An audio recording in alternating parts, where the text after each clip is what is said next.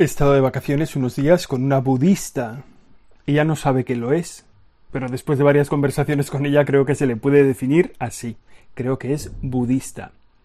Por supuesto, es una budista poco clásica, pero es poco permeable al cristianismo, de donde salió al cumplir los 18 años, para pasarse luego por el hipismo setentero y acabar esperando un final rápido y ver luego si su alma se reencarna en otra cosa mientras se va purificando y acaba ya luego en el nirvana.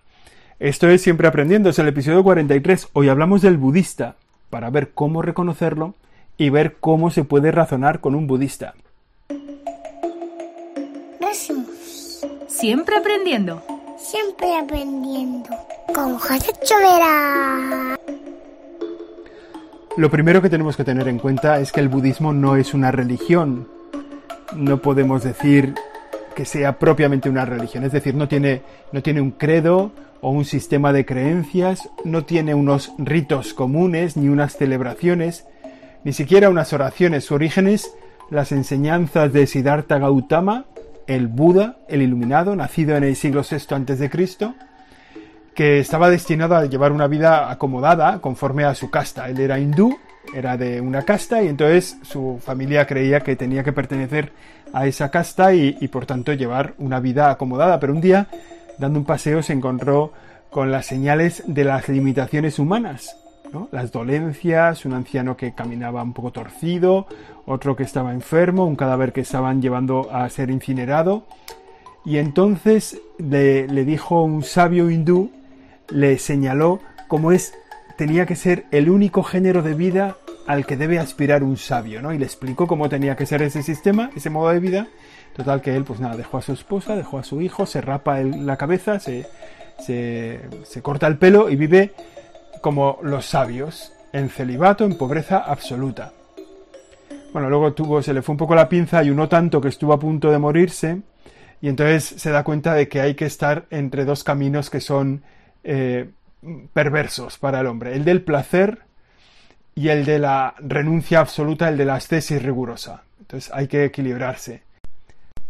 Después de pasar siete semanas en meditación, sentado en posición de loto al pie de un árbol, logró la iluminación, lo que se dice el bodhi en sánscrito, ¿eh? y de donde viene la palabra Buda, o sea, el iluminado. En eso consiste la vida dentro del budismo, aspirar a la iluminación a través de la meditación, apartándose de los placeres, de renuncias rigurosas.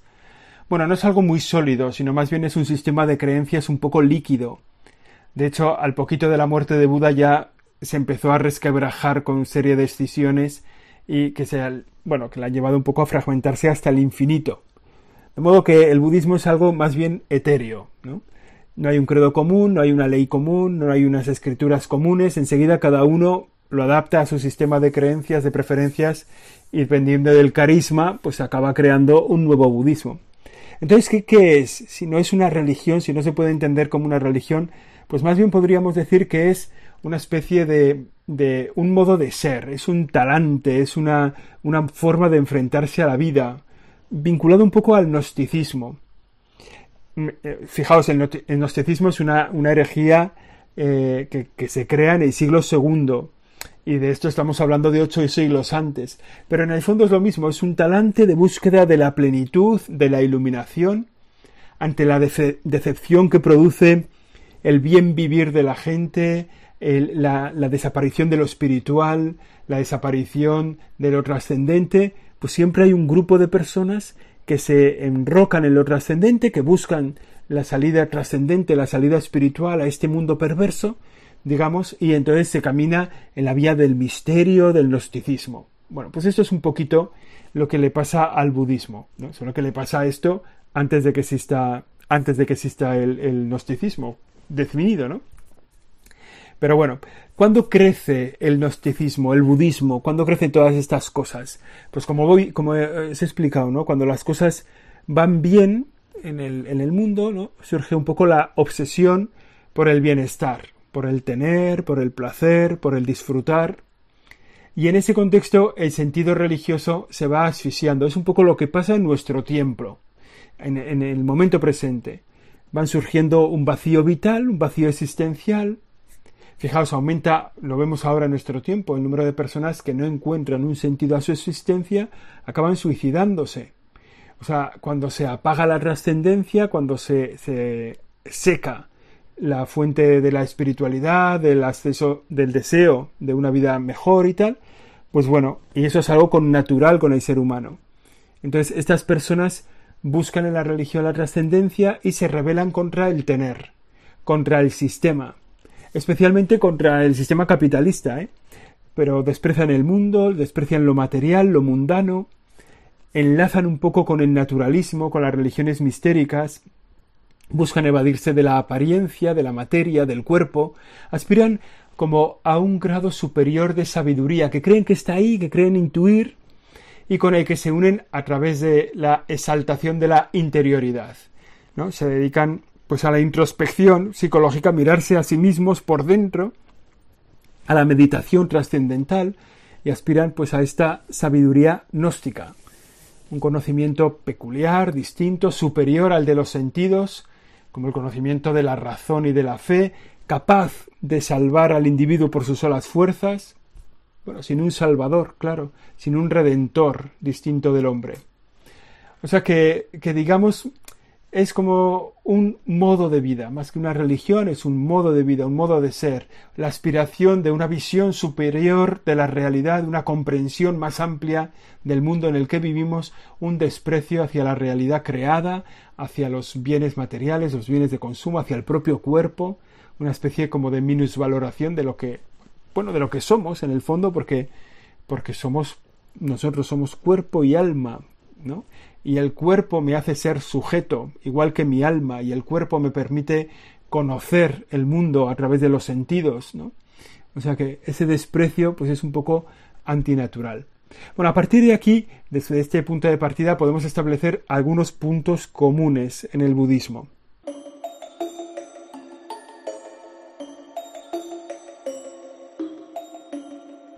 Lo primero, el primer punto sería que lo material es despreciable. Es contingente, está destinado a faltar, es mera apariencia.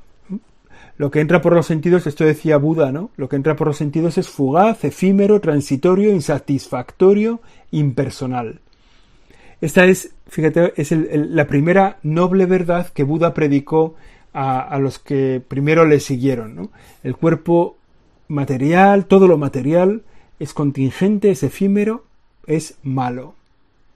He dicho que he pasado las vacaciones con una persona que es budista, ¿no? Y que ella posiblemente no lo sabe muy claramente, pero vivía un poco así, ¿no? Como asqueada un poco de lo material, asqueada del sistema, asqueada de todo lo que vivía a su alrededor, asqueada del cuerpo, de no valemos para nada, bueno.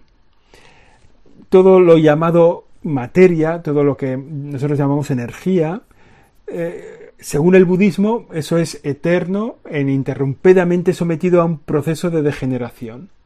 O sea, la materia siempre se está degenerando, ¿no? Es un proceso que desemboca en la degradación siempre.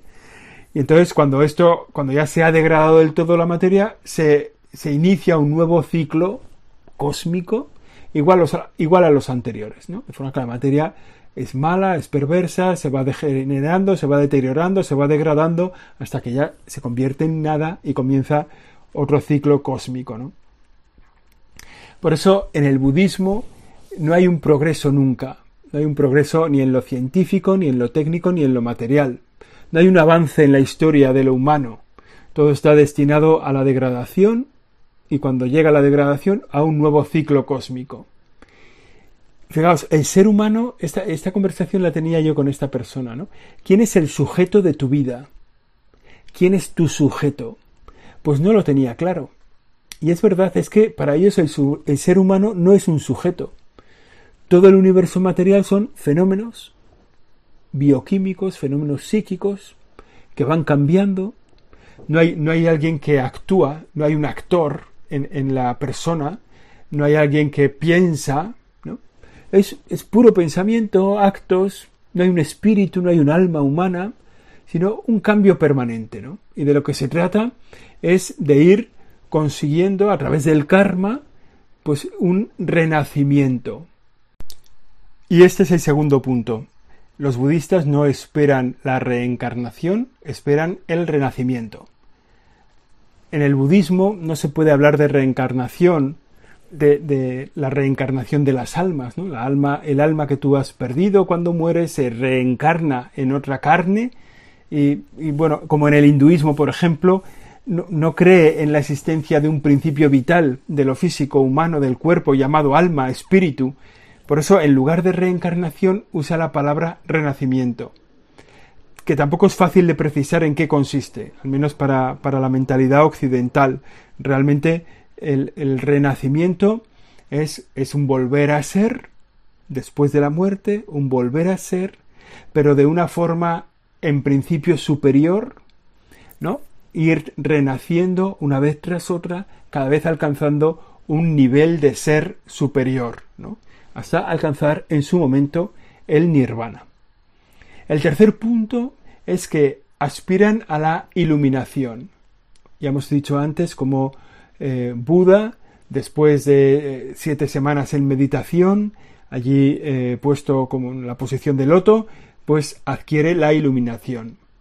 La meditación budista no es un diálogo con Dios, como puede ser la meditación cristiana, es introspección sobre uno mismo, volvernos hacia adentro, mientras que la oración cristiana es un diálogo, un diálogo amoroso, ¿no? con un sujeto, hablar de amor con el amado, decía Santa Teresa, pues un, diálogo de amor con alguien, con un Dios que nos ama. Para la meditación budista se trata de producir la paralización de todo pensamiento, de todo sentimiento, de toda preocupación, o sea, llegar al vacío interior, a la aniquilación del deseo, de, lo sensorial, alcanzar el nirvana. Hay seres que están en el nirvana ya en esta vida. Si bien esto ocurre después de innumerables renacimientos. Y estos son, por ejemplo, el Dalai Lama. ¿no? El Dalai Lama es una persona que vive en el nirvana durante esta vida. Pero claro, para eso ha tenido que renacer un montón de veces. Digamos que se, accede al nirvana, que es una especie de cielo, pero sin Dios, ni ángeles, ni almas individuales. Esta es la aspiración que tienen los budistas. Aspiran a esa iluminación, que es una introspección dentro de uno mismo hasta el vacío interior, hasta llegar a la nada dentro de uno mismo, y ese es, digamos, el nirvana. Pero ese nirvana, como digo, se alcanza después de muchos renacimientos. La iluminación es como un anticipo de la paz y de la felicidad que, están, que son propias del nirvana. estás iluminado y es como una, una, una anticipación de eso a lo que tú aspiras, a lo que tú pretendes alcanzar esa iluminación no es sobrenatural, no es un efecto de la acción divina, no tiene nada que ver con un Dios, es un fenómeno extraordinario, parapsicológico, natural, obra del hombre y de su esfuerzo. No depende del simple querer, no está sistematizado, pero de alguna forma eh, hay que someterse a unas normas, a unos actos programados, se alcanza la iluminación. Además, una vez adquirida, de manera súbita, de manera imprevista, también se puede perder del mismo modo, sin que se sepa si se va o se va a recuperar o se va a volver, pues no. Eso es la iluminación, una anticipación del nirvana que se consigue con el esfuerzo de la introspección en la meditación para llegar al vacío interior. Las personas que después de muchos renacimientos alcanzan el nirvana, eso se puede dar aquí entre nosotros. Ese es como el tercer punto del budismo. Un cuarto punto del budismo. El yo, o sea, el yo, el, sujeto, es un yo menor. No, no es un yo eh, que aspira a la plenitud, no es un yo que se puede desarrollar, no es un yo que puede entrar en diálogo con Dios, no es un sujeto, como hemos dicho. No hay un sujeto que actúe. El yo queda disuelto en lo que hacemos, en las sensaciones, en los cambios bioquímicos, se diluye en lo que ellos llaman un oleaje de la conciencia inmaterial. Es como un, caudal, de agua que fluye, pero sin un sujeto consistente. O sea, son, cosas que pasan. El yo es un, un algo que pasa. pero no tiene un sujeto consistente que dé continuidad a mi identidad, ¿no?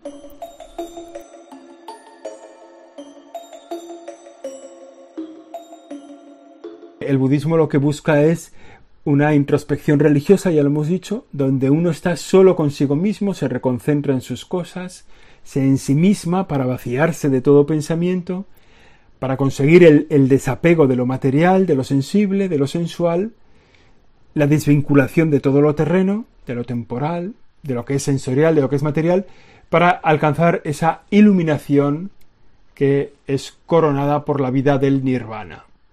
Entonces, solo ese yo mental vaciado puede discernir todo y valorar su bondad o su maldad.